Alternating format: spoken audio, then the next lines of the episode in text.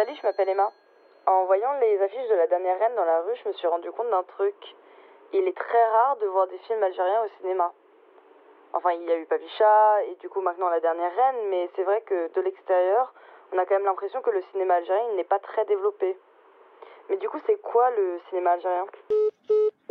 En Algérie, euh, chaque film est sujet à, à ce qu'il nous représente ou pas.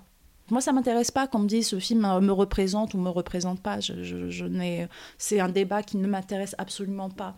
Mais parce que tout simplement, il y a eu si peu d'images, il y a eu un arrêt réel de la fabrication de l'image, de la représentation, en fait, parce qu'on y met de la représentation quelque part, que euh, d'un seul coup, le peu d'images qu'on ait, y a, ramène ce débat-là.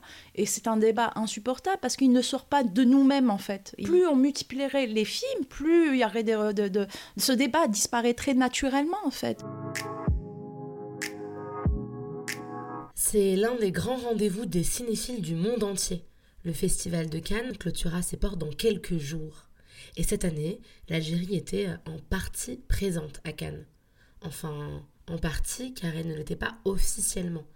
Deux réalisateurs d'origine algérienne ont présenté des films, d'un côté le brésilien algérien Karim Aynouz avec Firebrand, et de l'autre Elias Belkedar, à qui on doit le clip de Disco Maghreb avec Omar Lafraise. Mais ces deux films sont produits par respectivement le Royaume-Uni et la France, et donc sont britanniques et français. C'est vrai que lorsque l'on parle du cinéma algérien, on nous rabâche sans cesse la palme d'or attribuée à Mohamed Lahtar Hamina dans les années 70 pour l'incroyable Chronique des années de braise, un film de plus de deux heures qui revient sur différents événements annonciateurs de la guerre d'Algérie. En mars 2022, un collectif de professionnels du cinéma algérien a signé une tribune alertant sur la situation catastrophique du cinéma dans le pays. Il existe pourtant un cinéma algérien fort, avec des réalisateurs et des réalisatrices de génie. Le succès de la dernière reine de Damien Nourri, qui a bénéficié du Fonds de développement des arts, des techniques et de l'industrie cinématographique, en est un exemple concret. On en avait parlé dans le dernier épisode de notre pastille, le top. Pourtant, euh, il est très très rare de voir des films algériens à l'affiche de nos cinémas. L'Algérie est-elle une terre de cinéma? Le cinéma algérien est-il au bord de la catastrophe Et comment rendre cette industrie pérenne dans le pays? Pour répondre à ces questions, j'ai rencontré Sofia Djama, réalisatrice des Bienheureux et membre de la nouvelle commission du cinéma algérien. Je m'appelle Donia Ismail et vous écoutez Allo 213. Il faut être vraiment algérien pour oser des choses comme cela.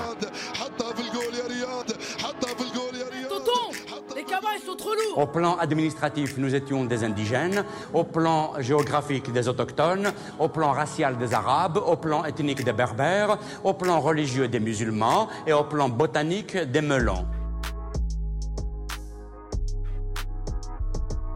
Bonjour Sophia Djama. Bonjour Dunia.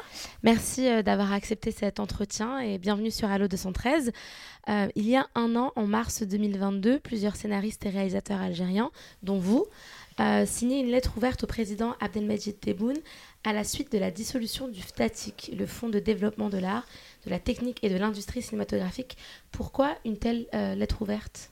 Hmm, bah parce que ça ne nous permettait plus de faire des films financés par l'Algérie, tout simplement.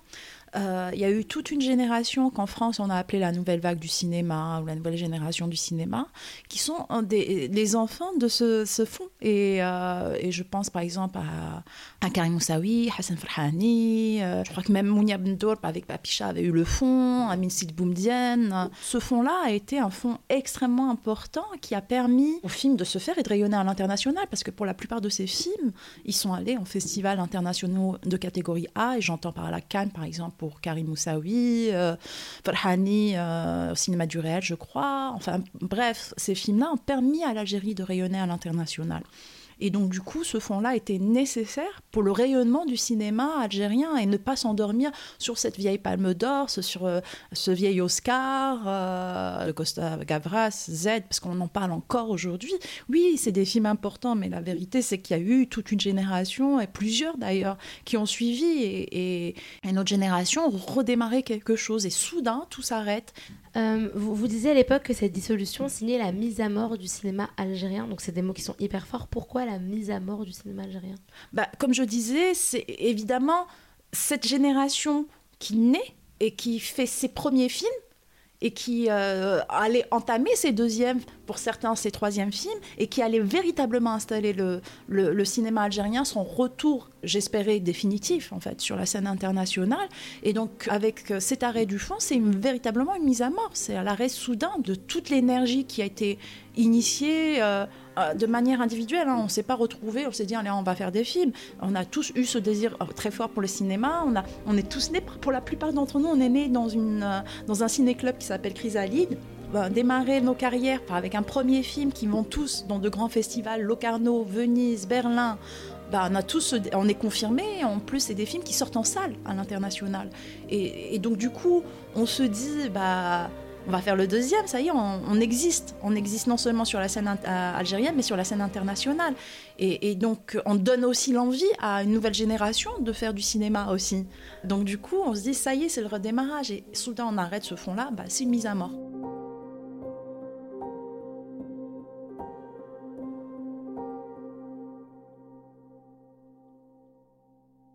Et vous, personnellement, est-ce que vous avez été surprise d'apprendre cette dissolution? Il y avait quelque chose dans l'air en fait qui s'annonçait. Il faut savoir qu'un euh, fonds, s'il n'a pas de vision, s'il n'y a pas une vision politique globale, ben un fonds il est euh, tributaire euh, d'une volonté soudaine d'un gouvernement. S'il a envie de l'arrêter, il arrête. et ça a été le cas, c'est-à-dire qu'il n'y avait pas de vision et donc ce fonds-là ne pouvait pas tenir sans vision. Et il s'agissait aussi d'une vision globale à 300, 360 degrés, c'est-à-dire de la formation, des salles, de l'exploitation, de la distribution. Et, j'entends par là, quand je dis formation, je ne parle pas de la formation des techniciens du cinéma, mais aussi la formation du public de demain. C'est-à-dire que de celui ou celle qui va aller voir des, films en salle. C'est-à-dire que ça ne sert à rien d'inaugurer ou de restaurer des salles de cinéma en Algérie, parce qu'il y a eu plein de projets de euh, restauration de salles qui ont fermé assez rapidement. Parce que les salles, n'ayant pas de politique en fait euh, dédiée à la bonne santé du cinéma dans toute l'industrie, tu peux pas faire des films sans, public, c'est-à-dire sans, sans, aller à la rencontre du public. Donc moi, je parle de la formation, d'éducation à l'image formellement dès la, dès la petite école, c'est-à-dire que pour moi, un enfant, il doit avoir accès et à la culture et au cinéma et à la philosophie, parce qu'il ne s'agit pas que de regarder des films, il faut les analyser.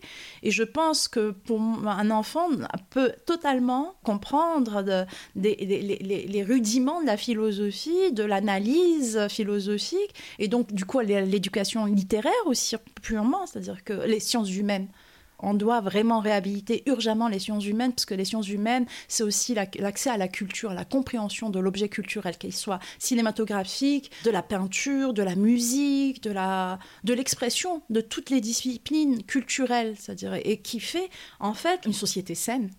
Donc il y a vraiment cette, cette question de l'image euh, et de la compréhension de l'image encore aujourd'hui en Algérie. Oui, parce que en Algérie, euh, chaque film est sujet à, à ce qu'il nous représente ou pas à chaque fois qu'il y a eu un film qui sortait en, salle en Algérie, ou parfois il ne sortait pas, il n'avait même pas eu le temps de, sortir puisqu'il passait au streaming, euh, bah, tout de suite il y avait la question ce, film ne me représente pas.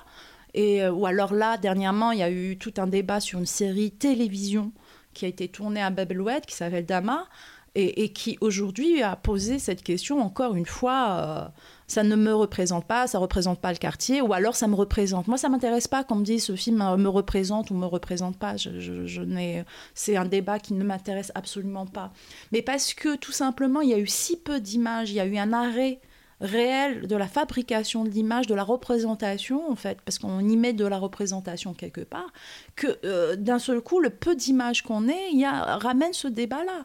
Et c'est un débat insupportable parce qu'il ne sort pas de nous-mêmes, en fait. plus on multiplierait les films, plus il y aurait de, ce débat disparaîtrait naturellement, en fait. Et on pourrait partir vers du polar, vers de la science-fiction, vers les films de genre, euh, et comme on pourrait faire du cinéma direct, euh, on pourrait faire des films... Parce qu'on, moi, par exemple, Les Bienheureux, c'est vrai que ce film-là, très étrangement, Les Bienheureux, c'est le film le plus loin de moi.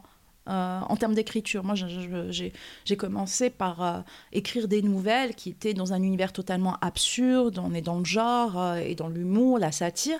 Et Les Bienheureux, c'est le film le plus, à la fois le plus proche et le plus loin.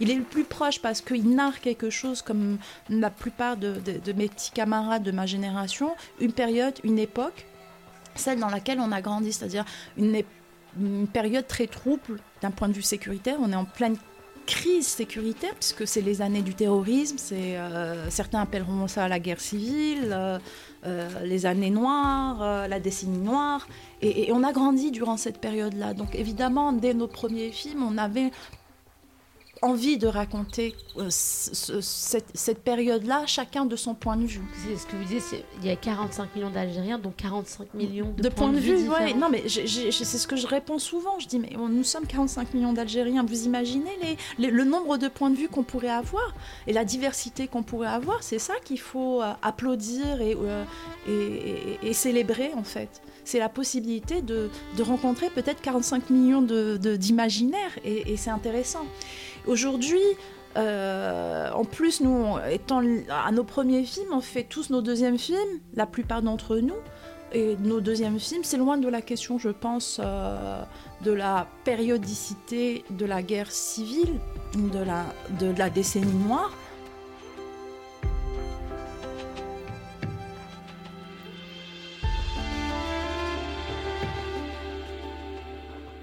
Et, c'est intéressant. Moi, par exemple, j'ai envie de porter un film de genre, une espèce de comédie euh, satirique, humour noir, euh, dans un pays étrange euh, où les présidents ne meurent jamais, où il y a, d'un point de vue stylistique, c'est-à-dire vraiment de DA, on est vraiment dans un imaginaire, mais j'y vais à fond, hein, parce que là, il y a de, la, il y a l'animation, y a des effets spéciaux, il y a un chien mort qu'on revoit dans le film en train de s'exprimer, qui rêve de s'appeler Laika, qui dialogue avec, avec des humains.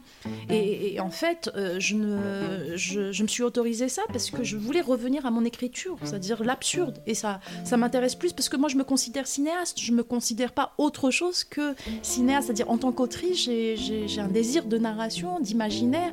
Et, je ne veux pas être euh, l'otage euh, de deux pays.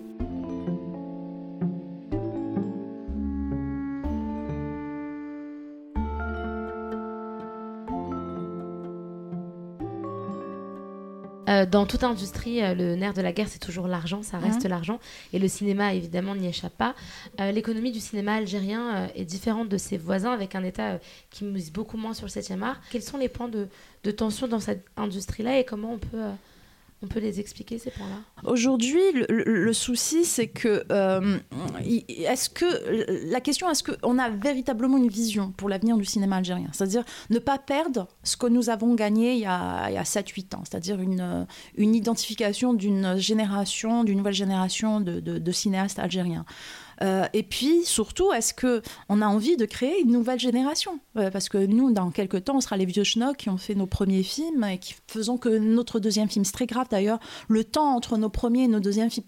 Pour, ma part, moi, après Les Bienheureux, j'ai tout de suite enchaîné à l'écriture de, de, de moins le cas. C'est-à-dire qu'au bout de deux ans, j'avais déjà la version def de, de mon film et j'arrivais pas à trouver de producteur. J'ai mis quatre ans pour trouver un producteur ça prend trop de temps. Et, euh, et, aussi, euh, avoir un système, une vision, c'est créer donc le public de demain, mais les cinéastes de demain et les techniciens de demain. Et, et, puis donc un fonds qui permette aussi aux, aux, Algériens de se dire non seulement on a les cinéastes qui vont écrire et réaliser les films, mais les techniciens algériens pour faire les rééquilibrages entre les techniciens européens et surtout le rééquilibrage financier qui nous permettrait d'avoir à minima euh, un équilibre sur les chefs de poste. C'est-à-dire que à partir du moment plus on a un argent qui nous vient de l'étranger, plus on perd de la chaîne de droit et surtout plus on perd de nombre de techniciens qu'on est autorisé à faire travailler localement. Et on devient au mieux coproducteur minoritaire, au pire producteur exécutif. Or que certains projets ont été initiés littéralement des producteurs algériens. Parce que le problème, ce n'est pas que le fond du Tatik autrefois et le nouveau fond aujourd'hui, c'est les autres guichets. Il faut savoir qu'en France, tu as euh, les chaînes de télé, euh, les fonds publics, euh, les, les, les, les, les, crédits d'impôt, enfin plein de, plein de fonds qui font que tu peux grossir ton, apport euh, de production française. Le problème, c'est que l'Algérie, on a juste un fond. Et les chaînes télé ne jouent pas le jeu. Et c'est pour ça qu'il euh, faut une vision qui permette un rapport d'équilibre entre le pays euh, étranger et l'Algérie. Je suis pas en train de dire il faut faire nationaliser le cinéma, surtout pas. La nature même du cinéma, c'est d'être, d'aller chercher la, des fonds internationaux, c'est sa nature profonde. Et un, an après euh, la dissolution de ce fonds, qu'en est-il? Est-ce qu'il y a un autre fonds de substitution qui va être créé? Quelle est la situation aujourd'hui? Le fonds est en train de se remettre en place. Euh, on est en train de faire les assises du cinéma. Moi, je fais partie de la, de la commission de cinéma, d'aide de, de, à la production. Donc, je suis lectrice, je vais être lectrice à la commission de, de lecture. Euh, jusque, c'est comme un chantier. C'est d'un seul coup, il y a une volonté, mais il n'y a pas encore les mécanismes qui se mettent en place, parce qu'en en fait, c'est comme si on démarrait tout à zéro. Et, c'est assez étrange, c'est-à-dire que euh, on se retrouve à penser la nouvelle loi euh, du cinéma et en fait on, là on a un peu hurlé parce que elle était criminalisante de l'acte créatif. C'est-à-dire que là ce projet de loi a été tellement liberticide qu'il a même été rejeté. Euh, par la présidence, je pense. C'était tellement liberticide que c'en était même choquant pour la présidence. Donc du coup, on est en train de leur dire, bah, pas de cinéma sans liberté, on a le droit de toucher à tout.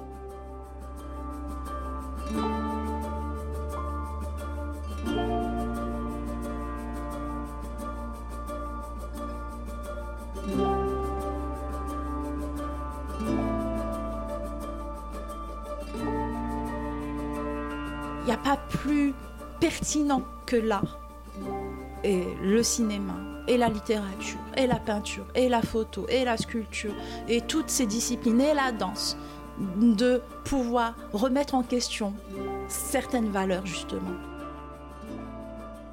Il faudrait une indépendance en fait de cette commission-là vis-à-vis de l'État. Moi, je pense qu'il faut sortir le fond du ministère de la Culture pour moi, je milite pour ça, et ils le savent, je le dis publiquement, que le ministère de la Culture n'est pas le ministère du cinéma. Le ministère de la Culture, c'est le ministère des Arts et de la Culture, c'est notre partenaire objectif mais il ne peut pas être le ministère du cinéma. Il est notre partenaire objectif. Et le cinéma, c'est différents métiers, c'est une industrie. Donc du coup, quand il y a un débat, moi pour moi, il y a un truc qui s'appelle Centre national de cinéma algérien. C'est là que le fonds doit exister pour ensuite le penser, pour le redéployer sur les sur différents aspects du cinéma. Et, et ça, c'est la mission qu'on devrait attribuer à un Centre national de cinématographie algérien.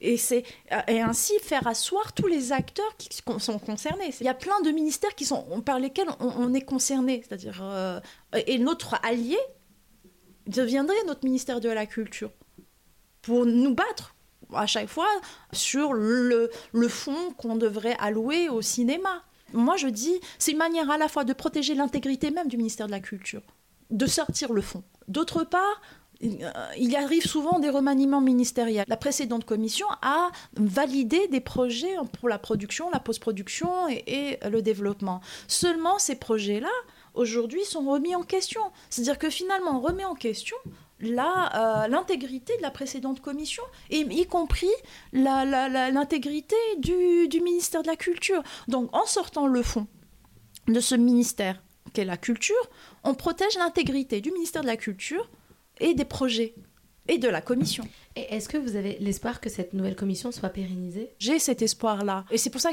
que j'ai accepté d'être. C'est-à-dire qu'on on a fait cet appel en mars 2022. Donc du coup, aujourd'hui, me convoque pour être membre de la commission. Je ne vais pas aller contre cette décision, or que j'appelais de mes voeux avec mes petits camarades d'être impliqués dans ces questions-là qu'est le cinéma. Parce que c'est ce qu'on disait, vous faites les lois et les projets sans nous sont ceux qui font le cinéma. Donc, euh, à partir du moment où ils m'ont convoqué, euh, j'ai dit oui. Il m'a fallu deux minutes, en fait, de, réflexion. Sur la réunion de la diaspora, on a tous été d'accord sur un point, c'est-à-dire, euh, ça a été quelle est la liberté, en fait, de création. Et, c'est ça qui compte. C'est-à-dire qu'une fois qu'on a réglé ce problème de liberté, le reste, c'est des mécaniques, c'est des mécanismes, comment on les met en place, euh, comment on, concrétise ça entre les différents partenaires et ministères, euh, textuellement par rapport aux lois, le budget annuel. Et en fait, nous, bien sûr, on va se battre pour avoir le maximum de fonds et surtout, évidemment, l'idée, c'est d'en faire un fonds pérenne.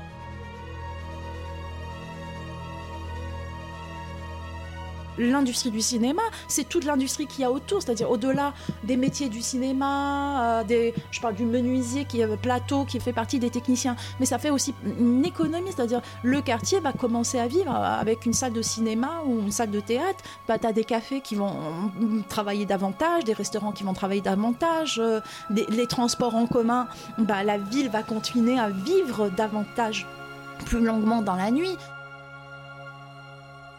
Euh, une ville qui se ferme à 18h, 19h, c'est quand même quelque chose d'assez... Alger est une ville morne. C'est-à-dire, à part aller au restaurant et puis de temps en temps euh, à des événements comme ça, ça et là, il n'y a pas un, rythme soutenu. C'est-à-dire que moi, parfois, je me retrouve à aller à un événement juste parce qu'il faut sortir, euh, il faut pas le rater. Et puis, ça permet aussi une mixité sociale. Euh, tu ouvres une salle de cinéma, un petit théâtre de, quartier dans les quartiers populaires, et bah, tu crées une dynamique vertueuse dans le quartier populaire. Et c'est ça que ça permet, le cinéma, le théâtre, les expositions. Et c'est ça qu'il faut. C'est-à-dire qu'il ne s'agit pas d'aider seulement l'industrie du cinéma, il s'agit d'avoir une vision sur la culture de manière euh, globale et, urgente. Parce que c'est ça qui répare une société. Et c'est ça qui lui permet d'échapper au repli, à l'intégrisme. Euh, et qui lui donne de la sérénité en fait et qui la construit. Le public devient le sujet et en même temps celui qui va permettre aussi le rayonnement. La société algérienne a été souvent un sujet, mais elle n'a pas été celle qui a porté nos films en, tant que public. C'est bizarre, on fait des films sur, sur des Algériens, mais qui ne peuvent pas se voir puisqu'il n'y a pas de salle. C'est pas normal, c'est-à-dire qu'il est privé de, de notre regard sur lui. Euh, et, l'Algérie n'est pas qu'un décor. Et la société algérienne n'est pas qu'un sujet. Merci beaucoup, Sophia Djama. Je vous en prie, merci à vous.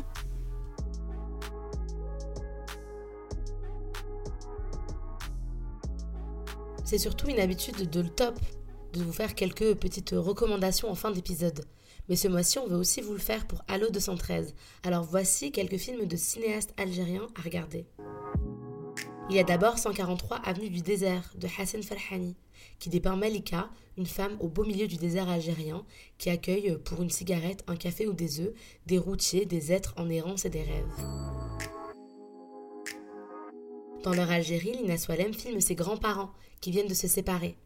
Ensemble, ils étaient venus d'Algérie en Auvergne, il y a plus de 60 ans, et côte à côte, ils avaient traversé cette vie chaotique d'immigrés. Pour Lina, leur séparation est l'occasion de questionner leur long voyage d'exil et surtout leur silence. Pour en savoir plus, je vous invite à écouter l'interview de Lina Swalem par Fatma Torkani dans la deuxième saison du podcast Arabia Vox.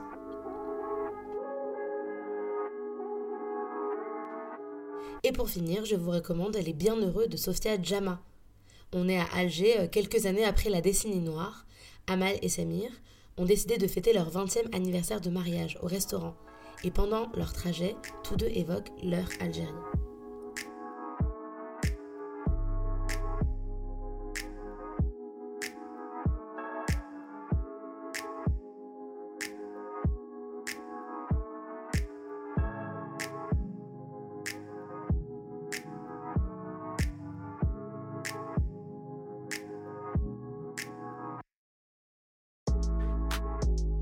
Vous venez d'écouter Allo 213, un podcast produit par Arabia Vox à retrouver sur toutes les plateformes.